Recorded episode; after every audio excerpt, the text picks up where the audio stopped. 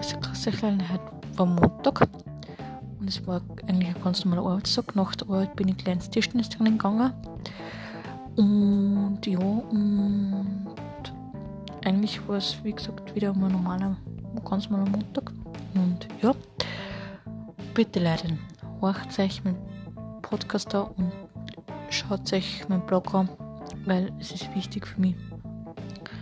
Wer mich kennt und wer sich interessiert für mich, der muss das auch lesen und auch verstehen, wie es mir geht. Gerade so, jetzt geht es mir wieder besser, weil jetzt gerade habe ich es durchgesetzt, irgendwie, dass wir doch eine Besprechung machen in der Arbeit.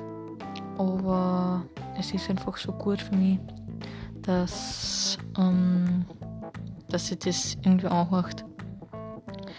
Weil es ein Zeichen ist für die Menschheit, ein Zeichen ist, dass die Leute leben, ein Zeichen ist, dass einfach gut rennt bei mir und immer positiv bleiben und immer alles positiv sehen. Und so einen schönen Abend für dich. Bis bald. Tschaußen.